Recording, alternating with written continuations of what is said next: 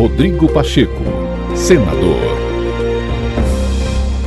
Nesta quinta-feira, o presidente do Senado, Rodrigo Pacheco, recebeu das mãos do presidente da Câmara dos Deputados, Arthur Lira, a redação da proposta de emenda à Constituição da Reforma Tributária aprovada pelos deputados. Rodrigo Pacheco ressaltou que a casa recebe o texto com senso de urgência e responsabilidade e assegurou que a matéria será apreciada com o zelo que o tema requer. O presidente do Congresso Nacional destacou ainda que a melhora no ambiente econômico é fruto de um momento proporcionado pelo ambiente de equilíbrio político e institucional e pelo trabalho do parlamento, que aprovou temas importantes para o país. Nós recebemos esse documento das mãos do presidente Arthur Lira com um senso de urgência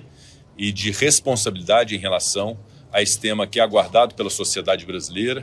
que é aguardado pelo Brasil já há muitos anos e que é muito importante como parte e um pilar é, estrutural mesmo é, da economia brasileira e do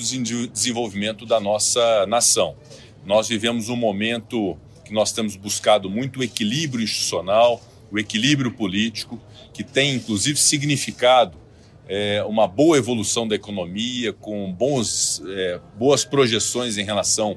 à inflação, ao desenvolvimento econômico, à valorização da moeda, às nossas reservas, o crescimento do produto interno bruto, com um novo regime fiscal já apreciado nas duas casas, agora pendente de uma singela revisão da Câmara dos Deputados daquilo que nós contribuímos como aprimoramento no regime fiscal do arcabouço fiscal da lei complementar. Mas a reforma tributária, de fato, é a parte principal estruturante do desenvolvimento econômico nacional, porque, de fato, nós vivemos um, uma realidade tributária de arrecadação muito complexa, muito burocratizada, muito difícil de compreensão. E o trabalho que a Câmara fez, que a comissão mista antes havia feito, é, realmente foi um trabalho muito importante para poder simplificar, unificar através de um imposto sobre um valor agregado de bens e serviços, é, que é realmente uma evolução, assim como outros tantos países têm.